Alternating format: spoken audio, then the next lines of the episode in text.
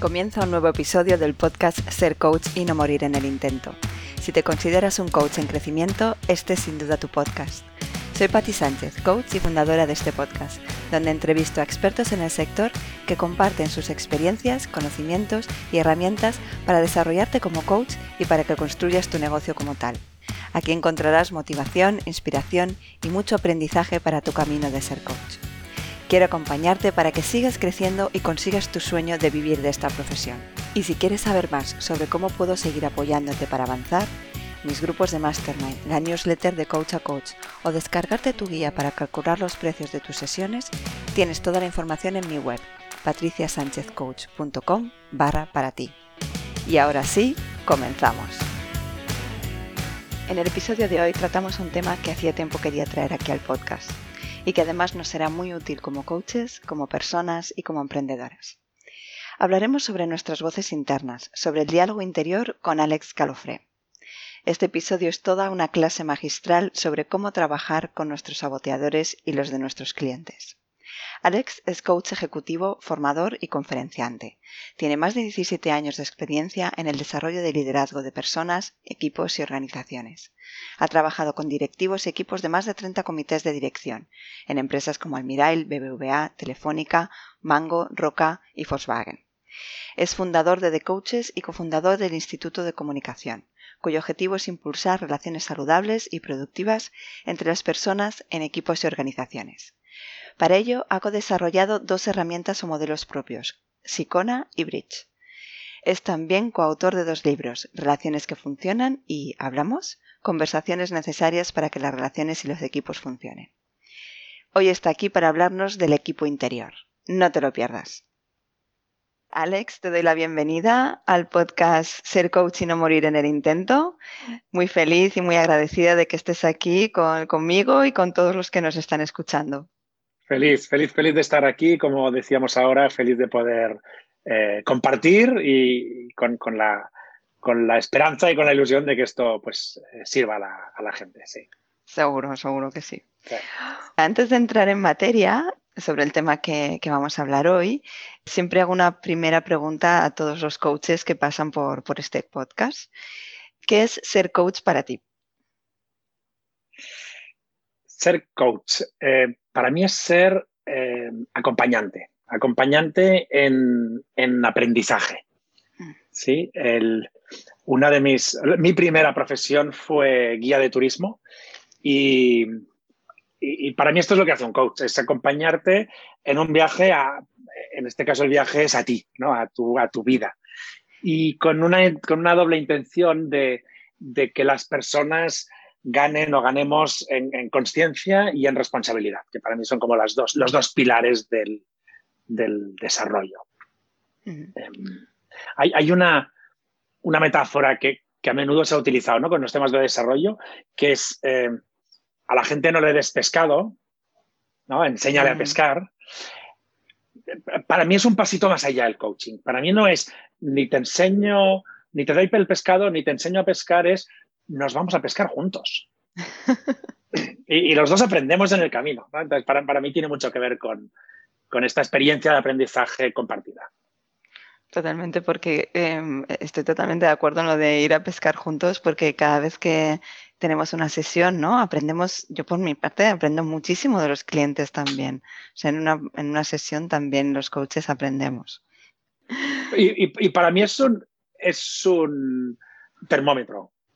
Eh, Patricia, es como, em, si acabo una sesión y pienso, no he aprendido nada, uff, hay algo mm. como que no ha funcionado suficientemente bien, te diría. Porque, porque tiene mucho que ver con eso, con el, siempre esta visión de, de aprendizaje, ¿no? Y con cada persona es una interacción distinta y por tanto si realmente nos involucramos y nos metemos en esa conversación y en esa relación con esa persona, seguro que hay algo nuevo que sucede. Como comentaba en la presentación, tienes una amplia trayectoria en, coaching y también en liderazgo. Has co-desarrollado junto a Ferran Ramón Cortés dos herramientas propias vuestras, que son Sicona y Bridge. Y hace unos meses desarrollaste una formación sobre el equipo interior. Para poder trabajar con esas voces internas que todos tenemos, a las que podemos también llamar saboteadores o creencias limitantes, mm, como lo decías, no sé, nuestro mono interior o algo así, ahora no recuerdo, pero bueno, tienen, esas voces tienen múltiples, múltiples nombres. Cuéntanos un poquito más en qué consiste el equipo interior. Mira, la, la idea del equipo interior es trabajar con una metáfora que, nos ayude a acercarnos a la, complejidad humana, porque, porque somos muy complejos, preciosamente complejos, y, hay mucho, como estabas diciendo, ¿no? Hay muchas voces internas que están, que están en marcha y tiene que ver con lo que nos estamos contando continuamente a nosotros mismos. Entonces, eh, la idea del equipo interior es poder tener un recurso que nos ayuda a tener más conciencia de todas esas eh, voces, porque al final todas ellas van a estar generando unos, unos, pensamientos y esos pensamientos acaban condicionando las acciones que ponemos en marcha. Entonces, eh, ¿cómo está todo eso ligado y de qué manera el conocer un poco más todo este universo interior nos ayuda a tener una mejor eh, autogestión? Lo importante de darnos cuenta de cómo nos hablamos a nosotros mismos, ¿no? Porque al final esas voces es lo que nos decimos constantemente a nosotros. Exacto. Y, ya hay algo conectado con esto, ¿no? Lo que nos decimos constantemente a nosotros mismos. Hay algo que a mí me gusta eh, eh, tener muy presente, que es un, dato que viene de la, de la neurociencia, que, que calculan aproximadamente que tenemos unos 60.000 pensamientos día hay variación en esto, hay algunos que dicen 40.000, algunos 90.000, pero bueno, muchos. De media. digamos que, como que de media tenemos más o menos como 40, entre 45 y 60 pensamientos minuto. Pero es que lo más gordo de esto es que el 90% de estos pensamientos son repetitivos. Y el 80% son negativos. Vamos, pues que nos machacamos. Eh, claro, el cóctel está servido. Es, no solo nos machacamos, como dices, sino que es que además lo repetimos cada día. Y los pensamientos que tengo hoy los voy a repetir mañana en un 90% de los casos. Pues claro, es como toda esta locura, eh, le, necesito poner orden. Perdona. sí, sí. No, sí, sigue, Alex. No, que te iba a contar que, que, que eh, es que no me acordaba con lo de la locura. Eh, Santa Teresa hace años ya decía que se necesita ponerle orden a la loca de la casa, ¿no? Y ella la loca le llamaba esta imaginación desbordada que hasta que no la conseguimos poner en un lugar eh, eh, equilibrado, es muy difícil tener serenidad. Claro, y ahí me voy al 20-80. Si son repetitivos y además el solo el 20% son positivos, por decirlo de alguna manera, imagínate, o sea, si no ponemos orden ahí, esto es un, bueno, es eso, es un machaque, ¿no? Es una, me, es que me viene la palabra destrucción un poco, no sé.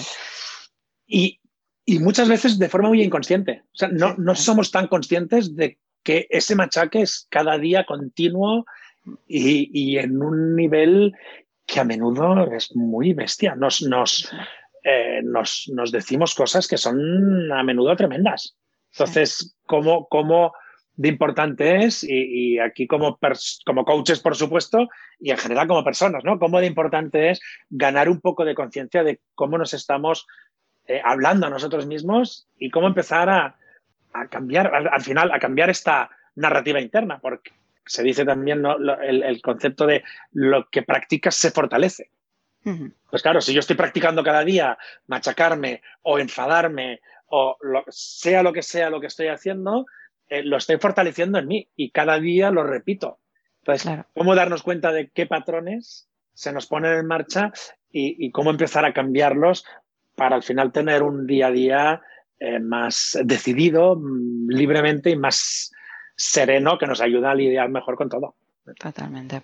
Bueno, pues vamos a ver qué, voces son, son esas, ¿no? De las que estamos hablando. ¿De qué voces está formado el equipo interior? Te diría que hay cientos. Sí. La verdad es que la locura que tenemos aquí arriba es, importante.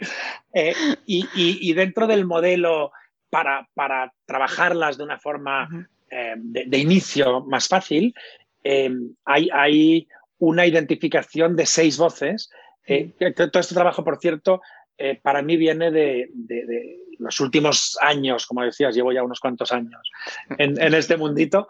Y entonces he trabajado con muchísimas personas, sobre todo eh, ejecutivos en, empresa, y, entonces he ido recogiendo mucho de lo que han sido las voces que a, las personas se les repiten, o, cuáles son las que más habitualmente tenemos todos en mayor o menor medida. ¿no? Entonces, desde ahí hay como una, como una primera línea de, equipo interior que son como, es como si, fuéramos eh, la empresa.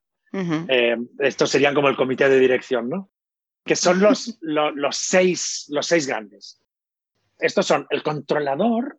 El controlador es el primero que suele aparecer, si pensamos en, cuando, cuando somos pequeñajos, eh, es el primero que suele aparecer un poco para acompañarnos en esa locura de vida en la que estamos, en la que hay muchísimos retos, tenemos mucha sensación de vulnerabilidad, de no estamos eh, controlando lo que sucede a nuestro alrededor. Entonces aparece este personaje interno que lo que pretende es ayudarnos a sentirnos a salvo. Mm. Este es como el primero.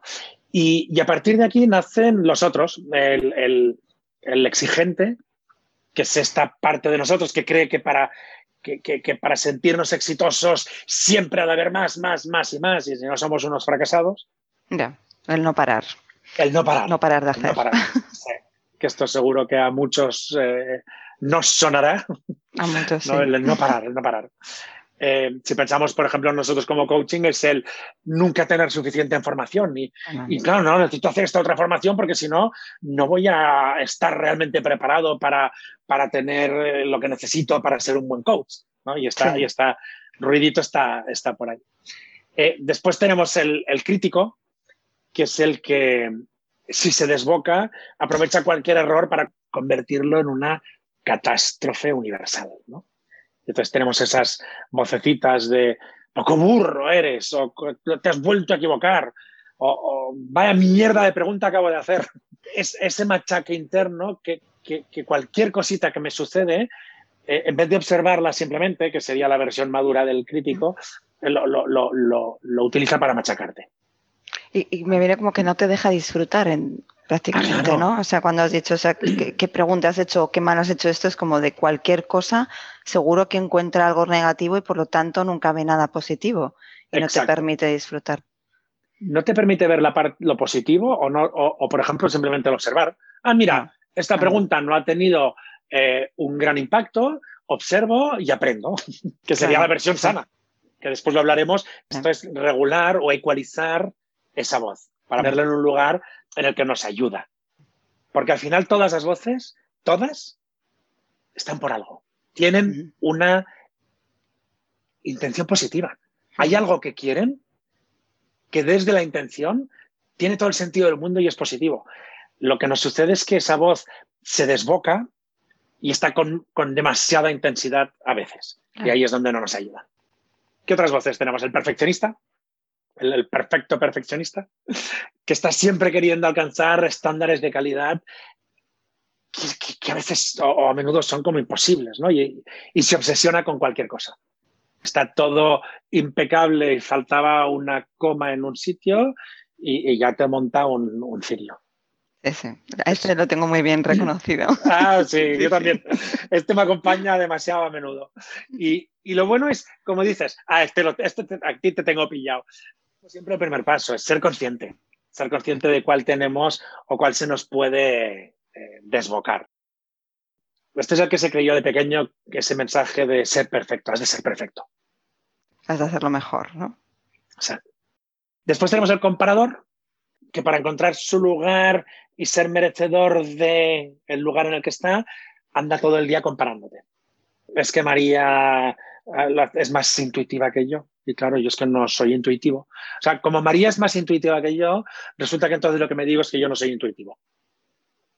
Ahora, bueno, luego si no te lo pregunto, terminamos si quieres las voces y, luego te lo pregunto. Pregunta si quieres y... vale, pues te pregunto. es que me venía ahora, claro, hemos hablado de crítico, perfeccionista y ahora el comparador. Y no sé por qué se me relacionaban mucho los tres. O sea, como que a la que no haces las cosas lo mejor de todo, aparece el crítico y además te comparas, ¿no? Si no lo haces bien del todo, te comparas. No sé, me han venido los tres como, wow, al, mismo momento. Y, es buenísimo que lo comentes porque, claro, te las estoy contando separadas y casi nunca funcionan solas. Ya. Claro, sí. Alex, ¿qué, tocho eres, pero ¿cómo puedes hacer esta pregunta? Eh, tío, tienes que, tienes que esforzarte mucho más y tienes que aprender a, mejorar a hacer preguntas, porque es que si no, es que nunca vas a ser como María. Vale, mm. se han disparado el exigente, el comparador y el perfeccionista. Muchas veces en los pensamientos se combinan varias. Entonces, lo bueno es, como estamos diciendo, darme cuenta de cuáles están. Porque pocas veces trabajan solas, sí. Claro. Sí, sí, sí detectar y cómo etiquetar. Y, por cierto, lo de etiquetar, que después lo hablamos, es una de las estrategias. del, cómo poder trabajar con, las voces. Y nos falta el complaciente, que para ser querido hace lo que haga falta. Porque me creí que para gustar he de decir que sí, eh, a costa de decirme a mí que no si, no, si hago esto, si no hago esto, me querrá o no me querrá, o si hago, pensando como coaches, eh, eh, haciendo o teniendo esta visión, el cliente al cliente le va a gustar más, pero claro, pongo el foco en el otro, en lo que va a ser lo que le complace al otro, en vez de partir desde mi propia eh, seguridad. Seguridad, ¿no? Es que no sé si, si sería un claro ejemplo de complaciente, pero a mí me pasa a veces con los clientes no soy suficientemente atrevida, por ejemplo, al, proponer retos, porque tengo miedo como que querer caer bien al cliente, ¿no? En cierto modo. Y, eso sé que es un error, o sea, sé que es un error porque no tengo por qué caerle bien al cliente. Mi cliente es mi cliente y ya está. Este tipo de actitud podría estar relacionado con esta complacencia, esta falta de seguridad también en, mí. Y buenísimo que lo traigas. Eh, uno de los temas que más eh, eh, interesantes son con todo esto es cómo muchas veces se me despierta una voz, eh, que es una parte de mí, que empieza a hacerle coaching o a relacionarse con una voz de mi cliente. Ah, vale. ¿Vale? Y es justo lo que estás diciendo. Por ejemplo, sin darme cuenta, mi cliente tiene un controlador como muy eh, presente que no le está dejando atreverse a hacer cosas eh, que necesita hacer.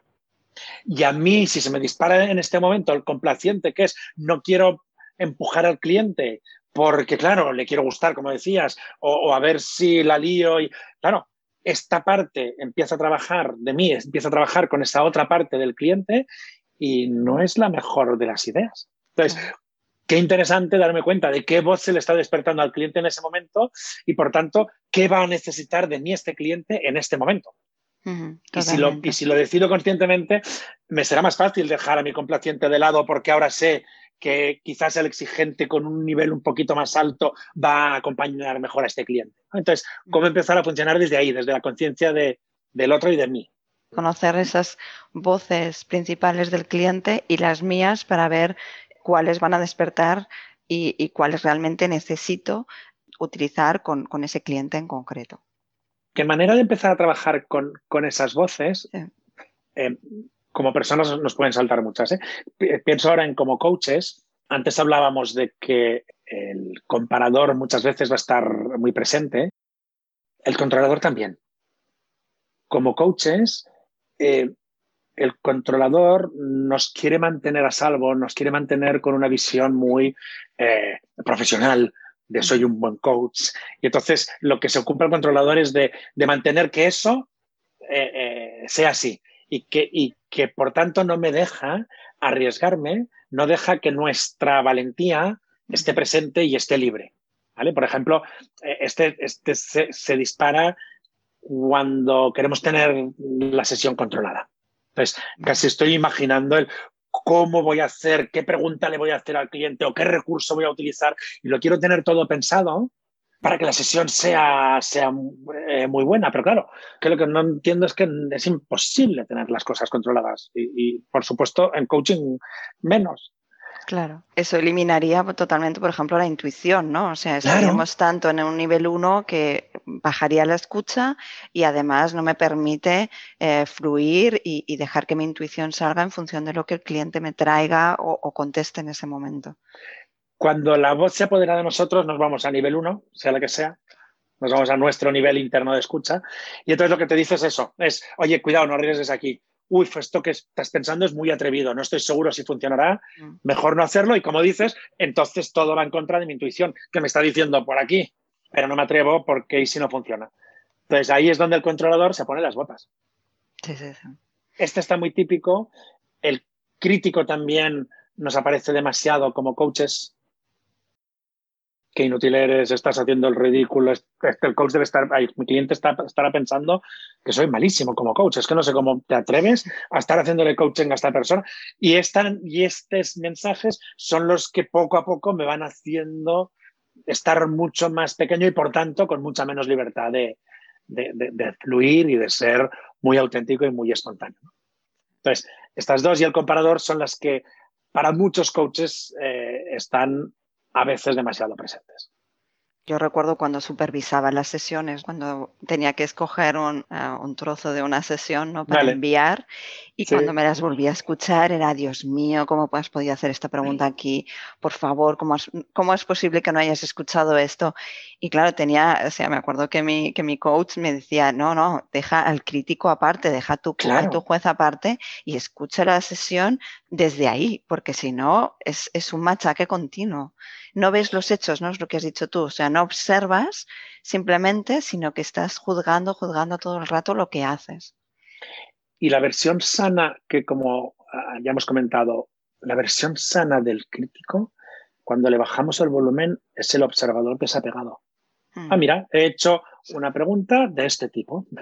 No es, qué burro, pero ¿cómo puedo ser? ¿Cómo puede ser que haya vuelto a hacer?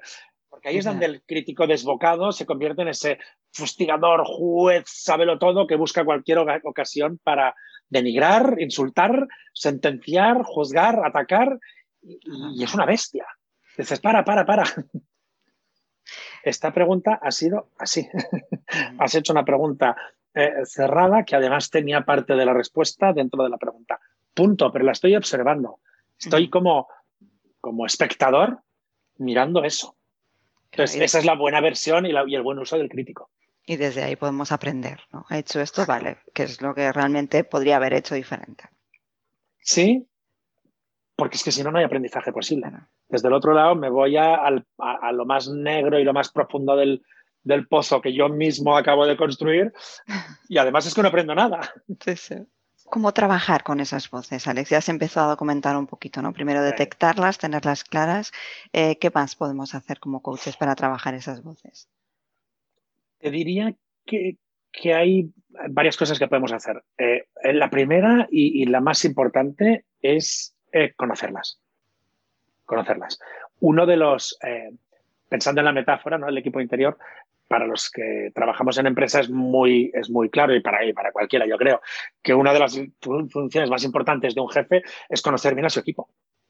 Yo, yo como jefe de mi equipo necesito conocer muy bien a mi equipo y necesito eh, gestionarles muy bien y necesito ser muy consciente de cuando a alguien se le está desbocando un ego y está queriendo asumir demasiado protagonismo dentro de una reunión, ¿no? Y necesito eh, estar como director de orquesta estar conociendo muy bien a, todos, a todas las personas del equipo y, ayudar a que todas esas personas funcionen bien juntas. Porque si no, eh, es habitual que uno o dos miembros del equipo toman demasiado protagonismo, a veces perdiendo yo el liderazgo del equipo. ¿Vale? Pues lo mismo pasa con nuestro equipo interior. Es, es que muchas veces el, el exigente y el crítico toman el mando y son los que todo el día están manejando las cosas. Y yo, como, como, como el, jefe, el director general de mí, eh, pierdo ese liderazgo. Y voy a remolque, entonces al final es, eh, ¿quién está conduciendo el coche de tu vida? porque no eres tú. No le has dejado el coche al, inmaduro eh, exigente que está como un loco llevándome por donde le da la gana. Entonces, lo primero es conocer, conocer al equipo. Porque, porque lo segundo que necesitará pasar es que lo acepte. Y esto mm. no es necesariamente fácil. Creo que es la parte más complicada, ¿no? Y por eso primero lo he de conocer. Es imposible que lo acepte si no lo conozco. Y esto, si piensas en, personas, nos pasa lo mismo. Eh, cuando hay líos en las relaciones interpersonales, hay mucho que tiene que ver con un desconocimiento de la otra persona. Entonces, este primer paso de conocerle me ayuda a que haya eh, aceptación. Porque cuando hay aceptación, entonces hay una posibilidad de que se transforme. Y aquí eh, lo, uno con lo que decías antes, ¿no? Estas voces tienen siempre algo positivo que traernos.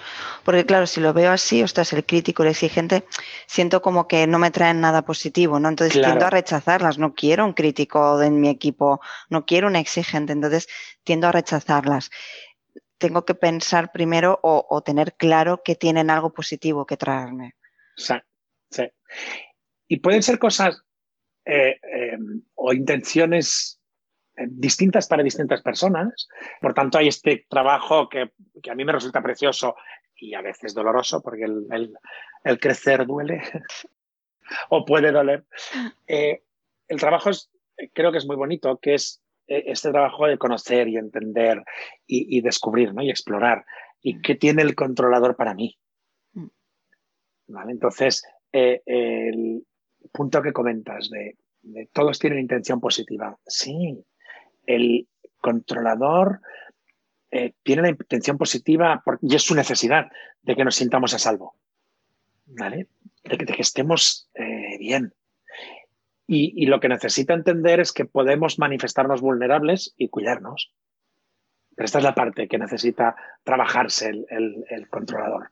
¿no? Entonces, todo lo que tenga que ver con trabajos que me ayuden a mantenerme en un lugar de vulnerabilidad y de cuidarme, pero para permitirme estar incluso con momentos de inseguridad, de como coaches, no sé si esto va a funcionar y aún así me lanzo y lo pruebo. Y es vulnerable y me meto en un lugar en el que no estoy seguro. Pero entonces estoy haciendo un buen trabajo con ese, con ese equilibrio. ¿no? O el exigente lo que quiere para mí es que sea exitoso. Entonces, esta es su buena intención, quiere, quiere verme triunfar.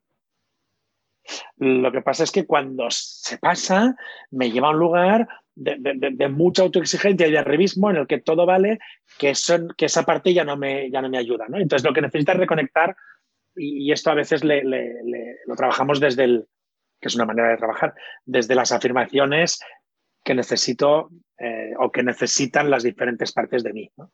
Pues el exigente necesita la afirmación de soy poderoso y no necesito demostrarlo tengo ese poder en mí sin necesidad de demostrarlo. ¿no? La, buena intención del crítico es ser valioso, que, es como eh, tiene este, este lugar de, soy valioso, pero soy valioso tal y como soy, que, conectaría con la afirmación necesaria de soy adecuado.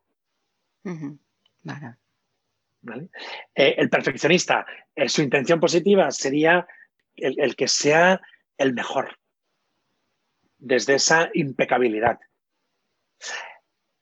Y aunque a veces parece eh, contradictorio, la afirmación que necesita el perfeccionista es soy suficiente, tal y como soy. Soy suficiente. El comparador, su buena intención, ser reconocido, ser visto. Está luchando y está siendo muchas veces cuando se desboca muy protagonista, eh, porque lo que quiere es ser visto. Y por tanto, lo que necesita como afirmación es soy merecedor, y me acepto como soy, sin necesidad de comparaciones. Y, el complaciente que tendría este punto de lo que está buscando es que seas eh, querido, tener la autoestima, que al final es su búsqueda vital. Y lo que necesita decirse es soy digno de amor. Y me quiero yo. Si tú también me quieres, fantástico, pero yo primero, yo me quiero. Entonces necesitaríamos como dentro de ese conocer, entiendo que hemos de conocer cuál es su, intención, ¿no? ¿Para qué están ahí? Y eh, por otro lado, qué es lo que necesitan escuchar. Eh, esa afirmación. Esa afirmación, exacto. O sea, por un lado su intención y por otro lado la afirmación, digamos, para, para ponerles en otro nivel. Sí, totalmente. Entonces, estas son maneras de trabajar. Hace un ratito hablábamos de, también de, te compartía ese concepto de lo que practicas se fortalece. Eh, pues hay una, un secretito que te voy a contar también. que es que por suerte para nosotros la mente es muy ingenua. Esto significa que la podemos, en el buen sentido, engañar muy fácil. Es decir, podemos invitar a todas las voces que queramos, porque con práctica se convierten en igual de reales para el mm. cerebro. Porque estas voces, las que estamos hablando, son invenciones. Igual que si yo incluyo una voz que es, que es el juguetón en mí, ¿no? que muchas veces desde el coaching coactivo lo trabajamos como desde los aliados, las voces que acabamos de hablar, todo el equipo interior, lo, lo podemos trabajar y lo podemos reconvertir en mm. aliados porque claro, si al crítico lo bajo a, un observador, observador desapegado, esto es, una, esto es un aliado espectacular. Claro, claro. Y que además este observador desapegado pues es curioso y observa las cosas. ¿no? O si al controlador le bajo el volumen y lo pongo en un lugar de sensato y de prudente, pero que me deja hacer cosas, también es un aliado. Justamente te iba a preguntar porque a mí lo que me pasa con los clientes muchas veces es que cuando identificamos estas voces, estos saboteadores, siempre los quieren eliminar. Cuando les pregunto, siempre los quieren eliminar. Y claro, justamente lo que te quería preguntar es, entiendo que esa perspectiva no es saludable para ellos, digamos que no es lo mejor y que, y que lo que tendríamos que tratar de conseguir con ellos es que los puedan convertir en aliados. ¿Y eso cómo hacerlo? Claro, ¿sabes qué pasa? Es que no es real que las, que las podamos eliminar. Son partes de nosotros. Eh, claro, ya lo entiendo, que es, eh, es que esta voz me, fastidia y no la quiero, ¿no? Y es que tenemos una, relación compleja con nosotros mismos. Y hay unas partes de nosotros que no nos gustan porque nos, no nos ayudan o porque nos complican la vida y porque no entendemos. Entonces, como estamos diciendo, primero, eh, eh, además desconocemos cuándo aparecieron estas voces, eh, para qué están, por qué siguen aquí. Entonces, ese trabajito es el que le va a ayudar al cliente. Entonces, en vez de eliminar, qué es lo que el cliente va a querer, porque le está complicando la vida, es no, no, no. Es, hay una, frase que aprendí hace muchos años de, uno de, mis, de mi primer maestro, que era eh, muy de principio budista, que es lo que resistes persiste y lo que aceptas se transforma. Entonces, cuando yo me estoy peleando con esa voz, sin darme cuenta lo que estoy haciendo es perpetuar que esa voz siga. Y cuanto más intento sacarla, más se va a revelar, porque de alguna manera esa voz, eh, que es parte de mí, lo que está viendo es que no estoy entendiendo, no estoy aprendiendo, no estoy sabiéndome relacionar y por tanto, al final es como un niño malcriado que va a seguir gritando. Claro, intenta invitarles a los clientes a aceptar esa voz, aceptar esa parte suya y desde ahí poder trabajarla, poder, poder transformarla. Como dirías, hemos hablado de, para trabajarlas, ¿no? Hemos hablado de, conocerlas, hemos hablado de aceptarlas. ¿Cuáles serían los siguientes pasos para poder trabajar con esas, con esas voces, con ese equipo interior? hay, recursos distintos. En la formación trabajamos mucho con, diferentes recursos que te ayudan a hacer este trabajo. Y ahora te cuento un par. El primero, y se puede hacer de muchas maneras, es eh, acompañar al cliente para que tenga más conciencia de esa voz. Eh, una manera muy, muy interesante es ayudarle a tener una conversación con esa voz. Conseguirle eh, acompañar para que ponga la voz delante. A veces lo hacemos con un trabajo de sillas, que es coloca la voz delante tuyo y ahora este perfeccionista que te está liando, vale, dile lo que necesitas. ¿Qué te pasa cuando te aparece esta voz? O sea, que me complica la vida, ¿vale? ¿De qué manera? Díselo. Vale, don perfecto, me ayuda mucho ponerles nombre. ¿Cómo se llama esta voz tuya? Don Perfecto, genial, pues. O Rottenmeier, da igual. Vale, ¿qué le quieres decir? Pues que cuando apareces me complicas porque no me dejas eh, operar y en las reuniones noto que me callo mucho más de lo que me gustaría. Vale, ¿qué más le quieres decir? ¿Sabes? ayudarle a que tenga fuera de su cabeza una conversación con esa parte. Porque en ese proceso le ayudará a entender mucho. Incluso a veces lo que, lo que les invito es a, a que también después se pongan en la voz. Y es, vale, ahora no eres tú, cliente, ahora ponte en la voz. Ahora eres don perfecto. ¿Qué le dirías a Alex? esta segunda parte le ayuda a que el cliente gane en conciencia de cómo es que esa voz está allí. ¿Qué le dirías a Alex? Vale, ¿por qué estás, don Perfecto? ¿Qué es lo que tú quieres para Alex? Entonces, gracias a esta conversación, el cliente de repente descubre que esa voz tiene una muy buena intención. Lo que pasa es que la manera en la que lo está haciendo le está complicando las cosas. Entonces, desde, esa conciencia podemos eh, hacer un trabajito de llegar a un nuevo acuerdo. Vale, si esta es tu intención, que la intención tuya es que Alex no haga el ridículo, pero ahora lo que ves es que estás consiguiendo lo contrario, porque al final, como Alex no habla, eh, nadie acaba de tal. ¿Cómo podrías estar don perfecto para que Alex consiga lo que tú quieres? Entonces, resitúas que esa voz esté de una manera distinta en, esa persona. Bajas el volumen ¿no? y de alguna manera eh, le, ayudas al cliente a ver cómo le puede ayudar esa voz, ¿no? En vez de paralizar o limitar, cómo le puede ayudar que de alguna manera es restablecer una nueva manera de relacionarme con esa voz, para que me ayude. Porque como ahora entiendo que no lo entendía, que tenía una intención positiva, aunque la manera en la que lo hacía no ayudaba, lo que muchas veces pasa también es que en un momento esa voz me ayudó mucho, tal y como lo hizo. Y el no dejarme hablar, seguramente de pequeño, en un momento de mi vida, hizo eh, que yo resolviera o que yo pasara por esa experiencia, por esa etapa con éxito. Entonces, la voz se ha quedado enganchada allí. Me gusta mucho entender este concepto de, madurez, porque al final eh, es un niño malcriado, se ha quedado en una etapa en la que me sirvió y ha entendido que tiene que seguir en ese mismo lugar. Y es, no, no, si me puedes ayudar mucho y tienes que crecer en mí. Entonces, acompañarle a hacer ese crecimiento tiene que ver con eso, con entender cuál es su intención para que hoy le ayude a, evolucionar y que en la etapa de mi vida en la que estoy puede estar desde un lugar distinto. Exacto. Muchas veces estas voces, bueno, siempre estas voces lo que hacen es condicionarnos, ¿no? Nuestra forma de actuar y, y que crean patrones. Antes también lo has comentado tú. ¿Cómo podemos hemos hablado ¿no? de, cambiar esta relación con estas voces. ¿Cómo empezamos, cómo podemos empezar a ayudar a nuestros clientes para que empiecen a cambiar esa forma de actuar, ¿no? para que todo este trabajo em, se transforme en una forma diferente de, comportamiento? El patrón que se crea en, el trabajo con el equipo interior le llamo em, círculo vicioso y cada voz pone en marcha un círculo vicioso y tiene siempre tres, puede tener muchos más, hay siempre tres ingredientes que, que estarán, que es, hay un pensamiento conocido, que suele ser una creencia, ¿vale? La creencia es, si no consigo éxito, soy un fracaso, que esta es la creencia del exigente. O si no soy reconocido, soy inferior, que sería la del comparador. Hay una creencia, hay un pensamiento que lo conocemos.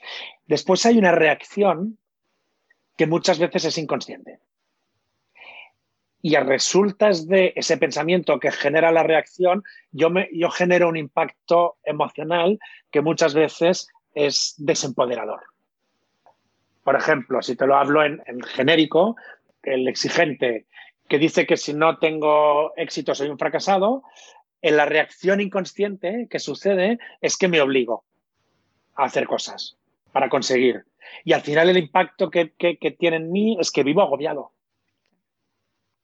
Entonces, ese es el círculo vicioso, por ejemplo, del, exigente. ¿vale? O el del comparador. Si no soy reconocido, soy invisible. Esto es lo que cree. ¿Cuál es la reacción? Me menosprecio muchas veces. Porque yo no soy tan bueno como. ¿Cómo vivo? Oprimido. Vivo que las decisiones que tomo al final eh, van condicionadas con todo esto. ¿no? Entonces, te lo pongo ahora con un caso concreto yo no soy tan valiente como María. ¿Cuál es la reacción que sucede que será inconsciente? Muchas veces no reto a mi cliente.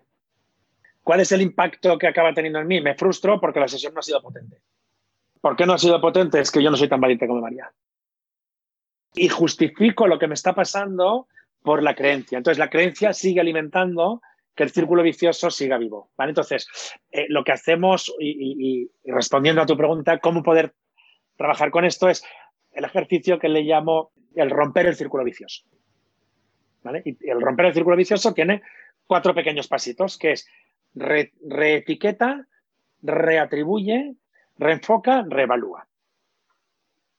En nuestro casito, ¿qué significa? Reetiqueta, ah, mira, lo que decíamos de observador. Este es un pensamiento de mi comparador. ¿no? El yo no soy tan valiente como María, lo, lo reetiqueto. Este es un pensamiento de mi comparador que me está comparando con María. Punto. Ya está. Reatribuye, que este es el, paso de, de autoconciencia. Y aquí necesitamos ser observadores y muy honestos con nosotros mismos. Que es, ah, mira, este pensamiento es un viejo patrón mío de, de no querer ser visto como una persona agresiva. Y a lo mejor puedo llegar a, a saber que, claro, es que como yo no, yo no quiero ser visto como una persona agresiva porque mi padre lo era o porque no sé quién lo era y yo no quiero ser visto como estas personas. Y entonces generé un patrón en mí de no ser demasiado eh, bestia con otros. ¿Vale? Reatribuirlo, entender qué hay detrás de ese pensamiento. El tercer paso, reenfocar. Que reenfocar quiere decir tomar una decisión consciente distinta. Vale, ¿cuál, ¿cómo sería nuestro caso? Cuando aparezca esta voz, en vez de dejar de retar a mi cliente, ahora que he entendido que, que no tenía nada que ver con mi cliente, haré, simplemente haré un reto, que a lo mejor empiezo haciendo un reto pequeño y observar el impacto. O, como no, todavía no me estoy atreviendo a retar, lo que haré será compartirle mi intención de retar al cliente.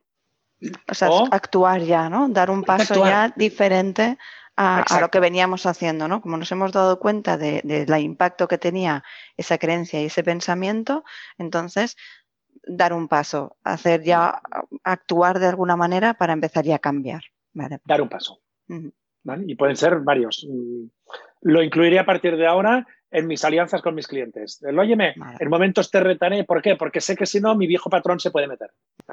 Y lo último que es el revalúa, pues es revaluar. Es decir, cada semana paro y digo, óyeme, en mis sesiones de esta semana, ¿cómo me está funcionando este tema? ¿Cuánto estoy ya consiguiendo avanzar aquí? Y si todavía no, pues ajustar. ¿Qué necesito ajustar para avanzar en, en este, romper este círculo vicioso que yo me he propuesto?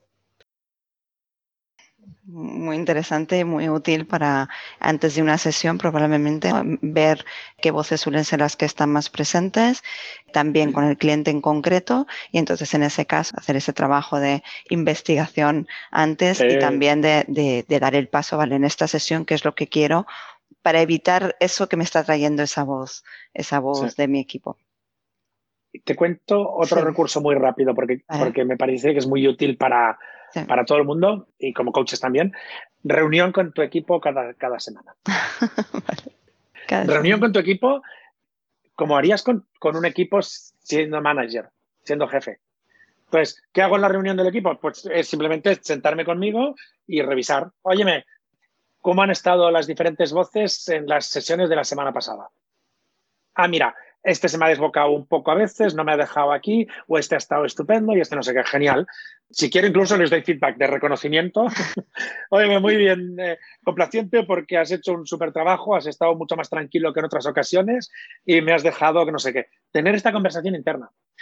¿Para qué después? Para planificar. Óyeme, ¿qué querré para esta semana? Ah, mira, tengo aquí el cliente que, me cuesta esta parte y que sé que a veces no soy suficientemente valiente. Vale, quién querré que esté más presente para que me ayude a estar más valiente. O, qué aliado quiero meter para en estas sesiones, no sé qué. Y lo que hago es planificar la semana y entonces decido si meto un aliado o una acción concreta y dejo que pase la semana y a la semana siguiente vuelvo a, vuelvo a revisar.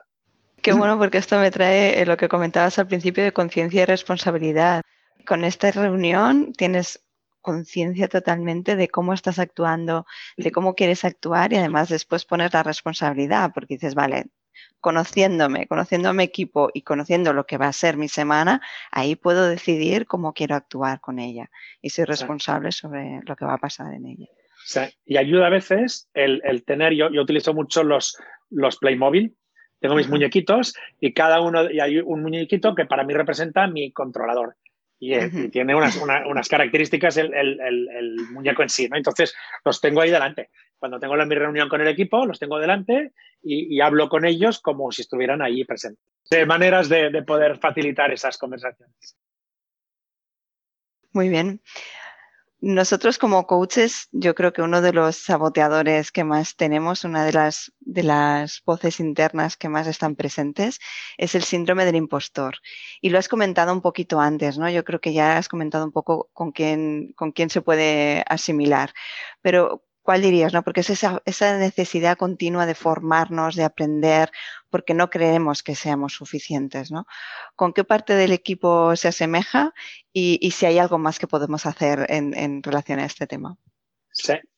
Con, tal y como lo estabas eh, comentando ahora, eh, eh, hay una posible relación del síndrome del impostor con, con el exigente y habitualmente es, es, mucho más presente o forma parte de la, de la esencia del crítico. El crítico tiene en, en, sí ese síndrome del impostor que, que puede ser terrible, ¿eh? no nos deja em, vivir tranquilo con lo que estamos haciendo. Déjame, déjame compartirte algo. En el 2008 yo entré a trabajar en una organización que se dedican a, temas de, liderazgo. Trabajaba como, como coach para, para, para, ellos en programas de, de desarrollo. Eh, es una organización de un nivel altísimo, está siempre entre las mejores eh, escuelas de, de, negocio a nivel internacional, los, sus programas. Yo entré a trabajar, me seleccionaron de un proceso de selección que es bastante estricto, eh, con lo cual si pasas porque se supone que tienes un mínimo como para trabajar allí. Me pasé dos años con el síndrome del impostor. No conseguía eh, sacarme de encima esa voz de en cualquier momento te van a pillar. O sea, yo no sé cómo me he colado en esta organización, pero es que en cualquier momento me van a pillar y, me van a echar a patadas. O sea, voy a hacer el ridículo, porque claro, yo no, yo no, yo no soy lo que están diciendo, soy bueno. Y entonces se juntaba también que, por cierto, el comparador es un crítico, ¿Vale? El comparador realmente forma parte del equipo del crítico. Lo que pasa es que, como en muchos tiene mucho protagonismo, se ha ganado un, espacio en el, en, puesto. Eh, entonces, había mucho de, claro, pues es que la gente que, que, han seleccionado y que tengo yo alrededor son unos cracks. ¿Yo qué hago aquí? Y aunque se acababan las sesiones, las puntuaciones eran siempre las, las máximas, igual que mis compañeros y tal, estaba esa vocecita que se encargaba de estar machacando continuamente. Entonces, lo que decíamos antes, el feedback, que es lo objetivo, que es lo que si te pones en el crítico sano es, observa, a ver, déjate la voz tranquila, observa. Has hecho 17 programas y en los 17 programas la puntuación ha sido la máxima. Mm, ¿Querrá decir algo? Entonces, si ayudas a que el crítico se sitúe en ese lugar de observar, que es la pista, y, te diría, y lo que quiero compartir con, todos los que después puedan escuchar, eh, mirar lo que es observable, lo que es objetivo. Tranquilizar esa voz mediante buscarlos esos objetivos. Porque es que están a tope de estos objetivos alrededor nuestro. Entonces es la manera de acallar al, al, impostor, porque, el síndrome del impostor, porque si no, se ponen las botas y podemos mantenerlo un tiempito. O sea, observar los hechos objetivos y, desde ahí, como decíamos antes, aprender y tranquilizar a, nuestro crítico. Y tranquilizar, que hemos visto un par de, recursos que podemos, que podemos tener por ahí, desde el conocerlo mucho más, entender su visión eh, y su versión de, intención positiva. Y si estamos viendo un patrón, pues trabajar para entender qué está sucediendo allí y romper ese, ese patrón tomando decisiones o acciones concretas. Sí, esos serían como los tres pasos principales ante un saboteador o ante una de estas voces internas. Estamos llegando al final. Voy a hacerte una pregunta y después pasamos a las, a las tres que siempre hago a todos los que pasan por el podcast.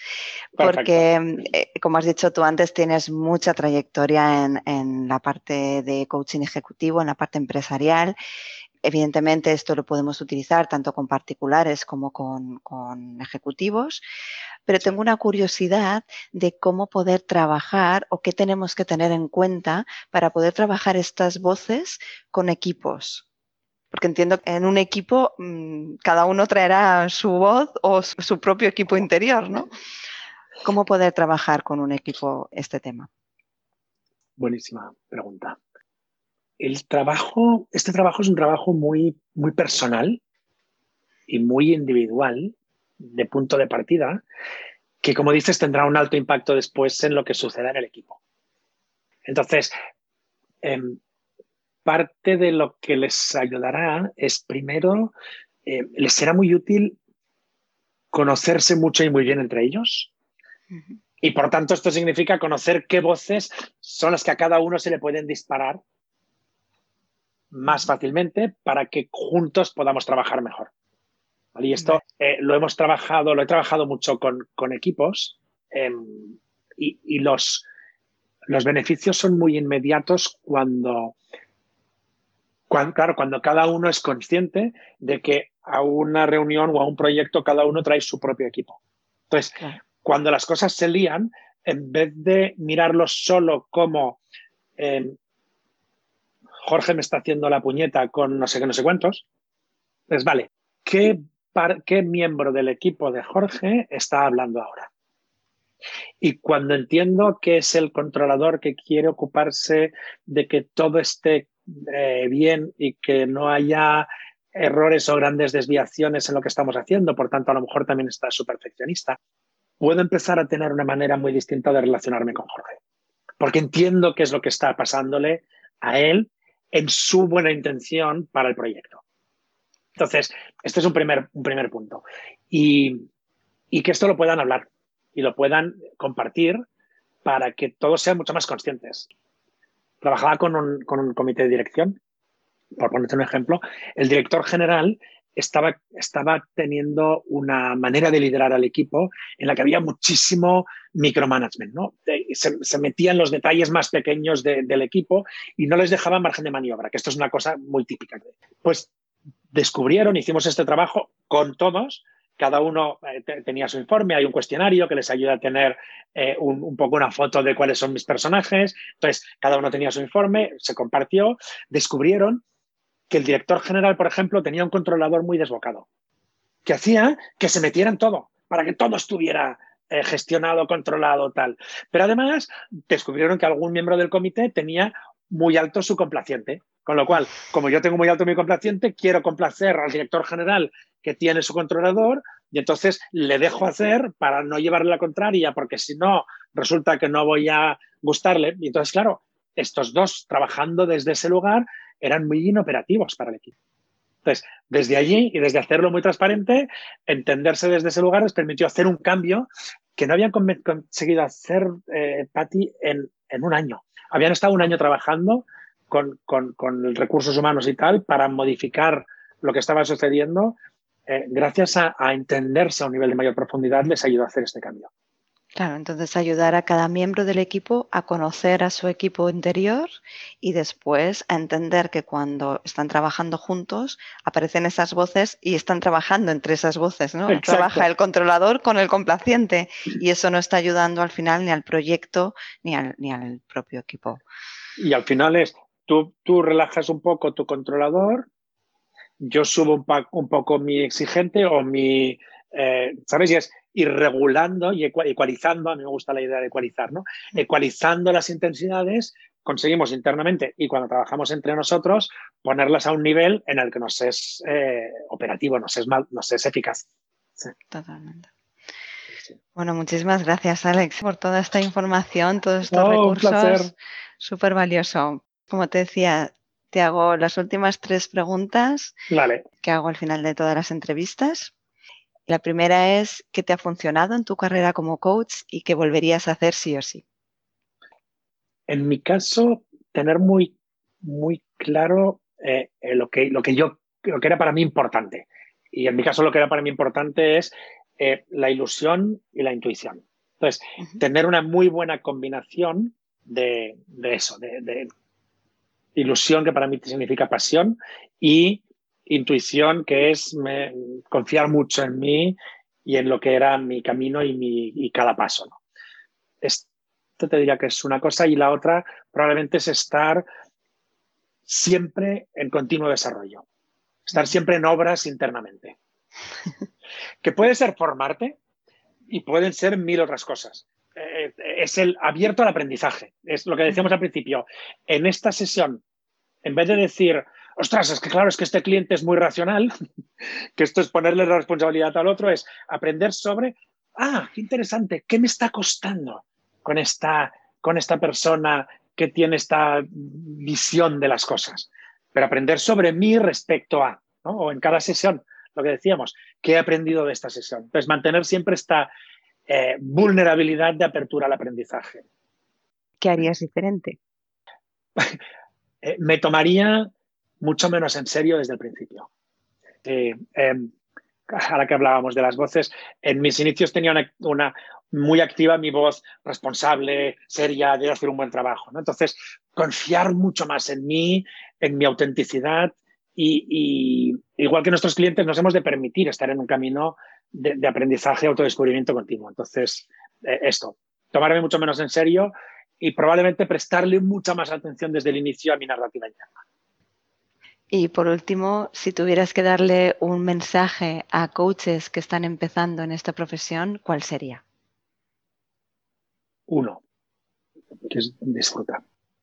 Disfruta. Disfruta con lo que haces hazlo con pasión y, atrévete, atrévete a hacer lo que te mueve, sea lo que sea. Y pueden ser cosas muy distintas, pero persigue lo que quieres, lo que te, lo que te mueve, persíguelo desde el disfrute. Si, tú disfrutas, eh, la gente disfrutará contigo a tope. Disfruta. Muy bien, pues con este último mensaje que me encanta, acabamos la entrevista y muchísimas gracias de verdad por, todo el valor, por todo lo que has compartido con nosotros.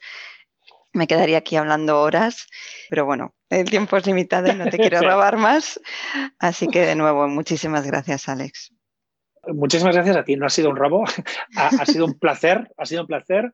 Primero por el estar conversando contigo y, estar compartiendo. Y creo que te decía al principio, me parece fantástico que haya iniciativas como la tuya de aportar para las personas que están entrando en este espacio del, coaching. Creo que es muy necesario. El, coaching en el mundo, por eso estamos nosotros aquí. Entonces me parece precioso que estés poniendo ahí al servicio de la gente una, un lugar para entrar con más, con más acompañamiento. Muchas gracias, Alex. Un placer. Hasta aquí el episodio de hoy, pero no me quiero ir sin darte las gracias por estar al otro lado y escuchar este podcast. Es un regalo recibir los comentarios sobre lo útil que resulta y cuánto acompaña en este camino de ser coaches. Muchas gracias. Por mi parte, encantada de acompañarte una semana más. Y ya sabes, no dudes en compartir este podcast con otros coaches en crecimiento. Y si quieres saber más sobre mí y mi comunidad de coaches, lo tienes todo en mi web, patriciasanchezcoach.com. Y gracias de nuevo por estar ahí. Hasta el próximo episodio.